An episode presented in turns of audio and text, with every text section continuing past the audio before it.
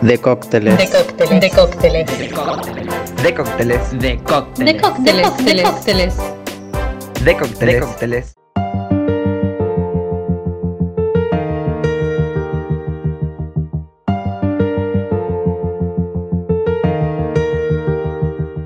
Buenos días, buenas tardes, buenas noches, depende la hora de la que nos estés escuchando. Yo soy Mati Muñoz Yo soy Flor Martínez. y esto es De Cócteles 4.0, el podcast de la Asociación Ciclo Positivo de la red de podcast del Baído. ¿Qué tenemos hoy, Flor?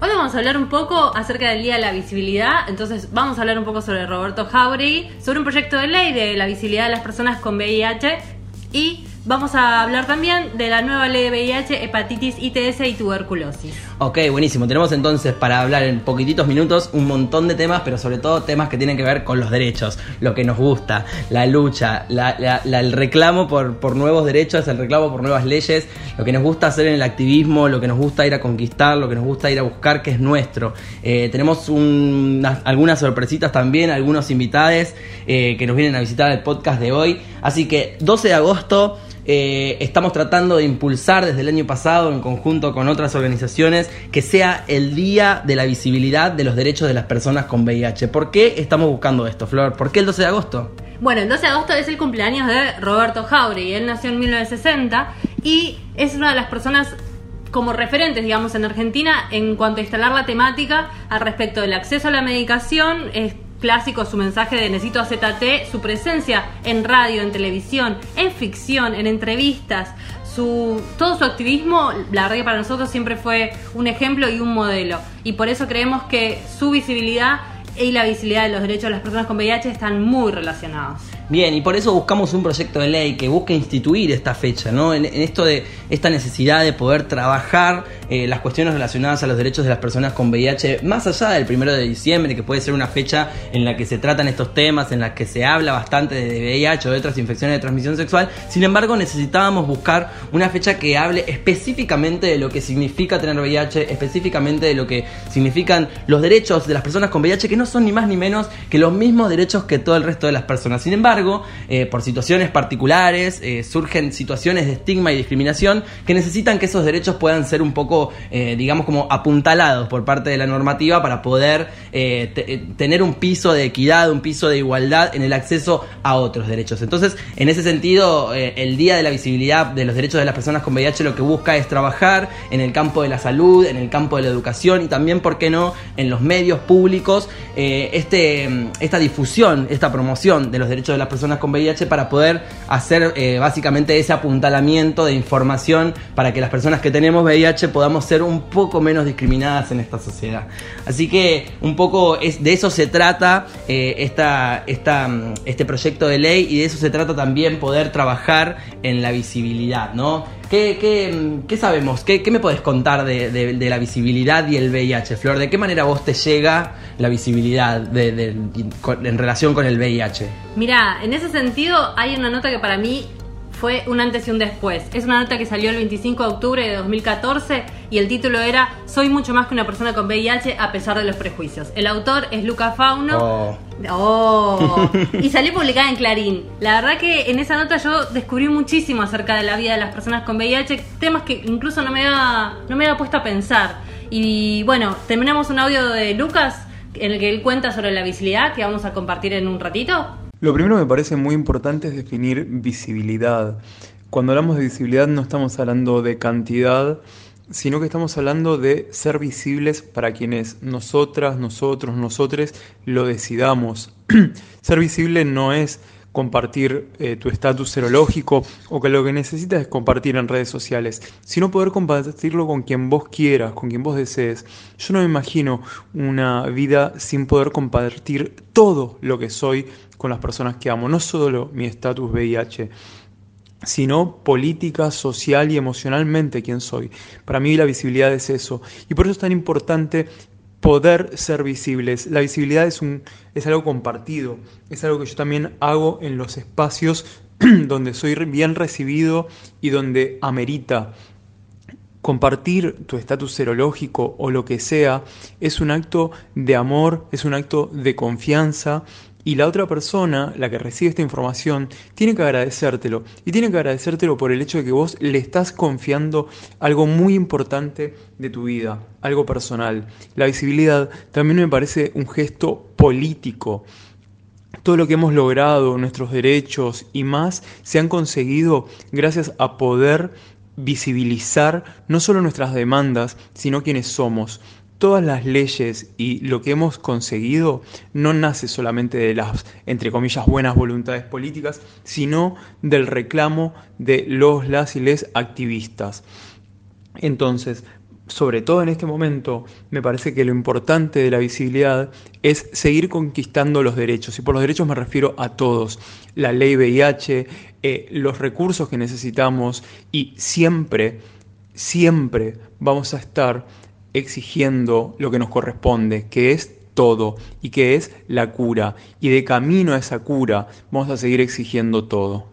Vamos por todo, dice Lucas, y la verdad es que por eso vamos, eh, eso es lo que hacemos, como decíamos al inicio de este episodio, vamos por todo. Lucas para mí es un, es un mega referente, ¿no? Yo cuando recibí mi diagnóstico de VIH, ya casi hace más de 8 años, eh, a mí me costó muchísimo hablar frente a otras personas que, tenía el virus, y me costó por una cuestión de, de, de tener miedo, de tener miedo al rechazo, de tener miedo de lo que iba a pensar mi familia, al miedo que podía llegar a tener mi familia un montón de, razones por las cuales yo estuve casi dos años y un poquito más sin hablar públicamente y abiertamente, ¿no? Por ahí un poco para hacia adentro del activismo, sí, sí laburaba, pero para mí seguir a Lucas y ver a Lucas cómo se enfrentaba a ese monstruo de la visibilidad, y lo digo así porque muchas veces eh, del otro lado vemos como, como un monstruo, ¿no? El hecho de lo que puede decir el afuera sobre nuestra salud, sobre nuestra vida privada, sobre nuestra sexualidad. Y ese, y ese Lucas me enseñó a, a poder atravesar esa visibilidad. Y esa nota la leí,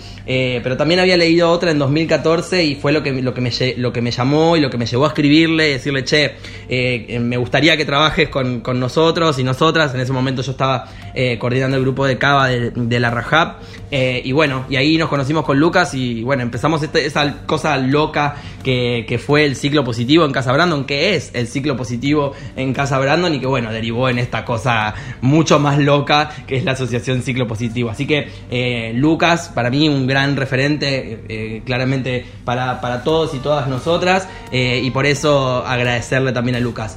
Mencionaba entonces en el final de su audio que queremos ir por todo, ¿no? Y en ese ir por todo también está esto que, nos deben, ¿no? Que el Estado nos debe, que es una nueva ley de VIH, hepatitis, ITS y tuberculosis.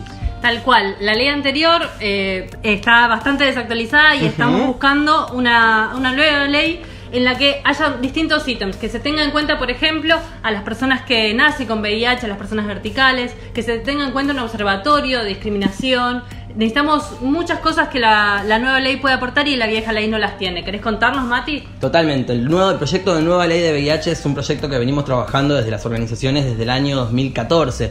En realidad, en el año 2013 surgió una idea por parte del entonces Ministerio de Salud para modificar este proyecto de ley eh, y desde el 2014 las distintas organizaciones de todo el país venimos trabajando en ese texto que se arribó a un primer borrador en el año 2015 y en 2016 se hizo su primera presentación.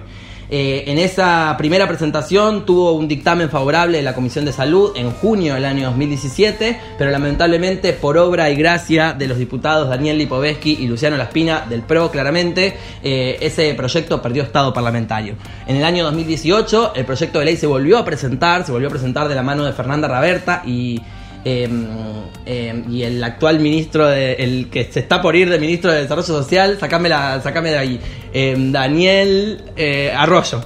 Y Daniel Arroyo, eh, y se firmó una nueva versión del proyecto que además de incluir toda la, serie de, derechos humanos y de enfoque de determinantes sociales de la salud a una ley que anteriormente era de enfoque biomédico, lo que hace es incorporar cuestiones de seguridad social, entendiendo que las personas con VIH que más mueren por enfermedades relacionadas al SIDA son personas pobres que no tienen las necesidades básicas satisfechas.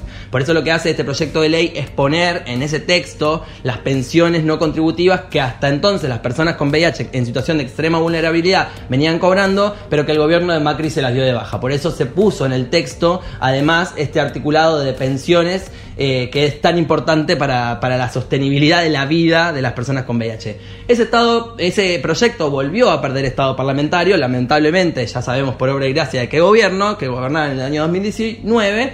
Eh, sin embargo, el año pasado, en el 2020, lo volvimos a presentar, pero lo volvimos a presentar con agregado, eh, con un plus, digamos, ¿no? El, el proyecto de presentado en el año 2020 tiene unas reformas hechas por todas las organizaciones que durante la pandemia nos encontramos todos los domingos por tres meses en Zooms eternos para revisar eh, coma por punto ese proyecto. Se le agregó un capítulo de mujeres y personas con capacidad de gestar, se le agregó los derechos de los niños y las niñas a tener la leche de fórmula gratuita hasta el año y medio de edad, se le agregaron un montón de, cuestiones eh, súper interesantes de, prevención combinada, se le agregó también una, cuestión relacionada a las campañas en los medios públicos, ¿no? entendiendo que el acceso a la información es una herramienta fundamental para tomar decisiones con libertad y que actualmente o que últimamente las campañas sobre VIH, hepatitis, ITS y tuberculosis están en, detrimento, ¿no? Por eso esperamos que este año eh, pueda realmente darse tratamiento. Lo tiene Shedlin, el diputado Pablo Shedlin lo tiene en su cajón,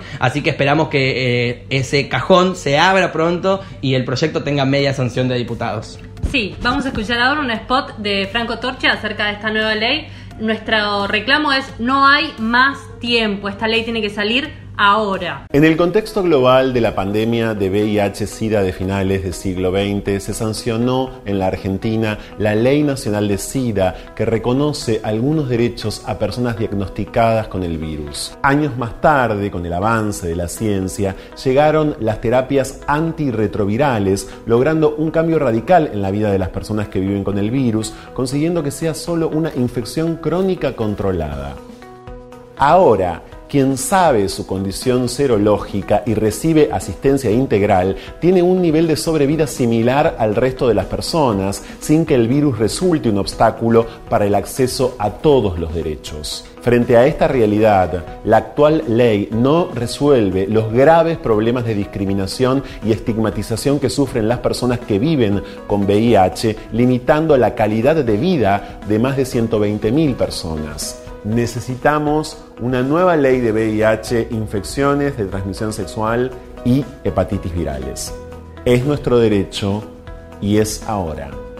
Bien, como decía Franco, entonces no hay más tiempo, como dice la campaña del Frente Nacional por la Salud de las Personas con VIH, no hay más tiempo, queremos una ley de respuesta integral al VIH, la hepatitis, la ITS y la tuberculosis ahora. Eh, y así como queremos esta ley que está en el cajón de Shedlin, también queremos la ley de visibilidad por los derechos de las personas con VIH, eh, que está impulsado por Marciota eh, y que aparentemente también estaría en el cajón de Shedlin. Así que esperamos que hoy, que, que se estrena este podcast, 12 de agosto, hoy que es el día de la visibilidad de los derechos de las personas con VIH, poder tener avances en ambos proyectos de ley, ¿no? Sabemos que son derechos que son muy necesarios para nuestras poblaciones y esperamos que, los, que los podamos obtener muy pronto. ¿Con qué seguimos, Flor? Seguimos entonces con unos audios que pedimos acerca de qué significa la visibilidad para distintas personas.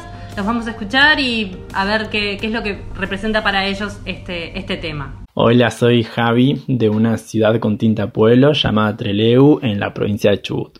Mi experiencia como persona con VIH es que nunca pude transitarlo en total intimidad, porque desde el propio consultorio de mi infectóloga y desde mi núcleo familiar se me dijo que tenía que compartir mi diagnóstico con toda persona que me rodeara, justamente para que pudieran tomar las precauciones para evitar que yo les transmitiera el virus. Obvio, había mucha desinformación de por medio, incluso desde mi propia parte. Tuve que transitar un periodo de un par de años informándome por mi propia cuenta, este, tomada de referencia a algunas organizaciones como Ciclo Positivo y Fundación Huésped, y justamente por prestarles atención en sus redes, las noticias que iban surgiendo, pude ver en su activismo el orgullo de ser una persona VIH visible y vi que era una forma muy amigable y por ende sana de transitar el diagnóstico positivo de uno mismo para con uno mismo y con un poco de, tiempo y respetando mis tiempos eh, decidí ser alguien más que fuera VIH visible, ser activista y realmente fue una experiencia gratificante. Desde ese momento pude ayudar a muchísima gente y transito mi diagnóstico positivo de una forma mucho, mucho más sana. Bien, buenísimo escuchar a los compañeros, eh, a los compañeros sobre hablar sobre la visibilidad y por ahí algo que, que nos queda para decir hacia afuera, ¿no? Eh, ayer una persona me, me escribió por, por Twitter eh, para decirme como, como para, cosas que nos pasan a veces a las personas visibles, ¿no? Para agradecer el, el contar y que, y que esa, y, él, y esa persona me decía que, que, se sentía en un closet. Y lo que yo le quise decir fue como que nadie lo empuja del closet, ¿no? Nadie lo, nadie lo obliga a salir. Si él se siente cómodo en el closet, que se sienta cómodo lo, lo más el, el, mayor tiempo posible. Nadie, nadie tiene la, la, capacidad de sacar a nadie de ningún closet, de nadie. Uno, cada persona tiene sus tiempos y cada persona tiene que analizar eh, esas situaciones eh, en la medida de, que mejor le haga, ¿no? Y lo importante siempre, creo yo, es como contarnos que no estamos solos, que no estamos solas. Siempre hay alguien del otro lado con quien poder hablar, con quien compartir tus experiencias, con quien poder contarte cosas que por ahí no les podés contar a nadie. Así que no, no duden en, en, en, que si nos pasa esto, si sentimos la necesidad de hablar con alguien, si sentimos que no estamos pudiendo solos con algo, eh, por favor contáctense con nosotros, contáctense con nosotras, que hay, hay un montón de espacios en ciclo positivo en donde poder compartir esas experiencias. Están los grupos de encuentro los martes y los jueves, cada 15 días, están, están los grupos de Estamos Juntos para adolescentes y jóvenes de la diversidad LGBTIQ más A, lo que quieran. Eh, hay un montón de espacios. Están nuestros, nuestros equipos para sumarse a militar, que también están disponibles para seguir laburando. Así que no lo duden, no se sientan solos y solas. Hay un montón de organizaciones. Está la Rajab para, para adolescentes y para adolescentes y jóvenes con VIH. Hay, hay muchísimos espacios para activar, así que no, no, no se encierren en ese closet. Si quieren vivir en él, eh, pueden vivir en él, pero se puede vivir en el closet acompañado y acompañada. Así que eh, eso, estamos tendiendo la mano para ello. Exactamente. Les recuerdo entonces que pueden seguirnos en Instagram en arroba ciclo.positivo, buscarnos en Facebook o acceder a nuestra web www.ciclopositivo.org, comunicarse también con nosotros por mail a info.ciclopositivo.gmail.com. Muchas gracias por escucharnos. Eso fue todo por hoy. Nos vemos prontito. Adiós. Adiós. Seguinos en Twitter, Instagram y Facebook como arroba el. Seguinos en Twitter, Instagram, Facebook como arroba el Baído. Hacen artística. O, o, o, dale, seguinos.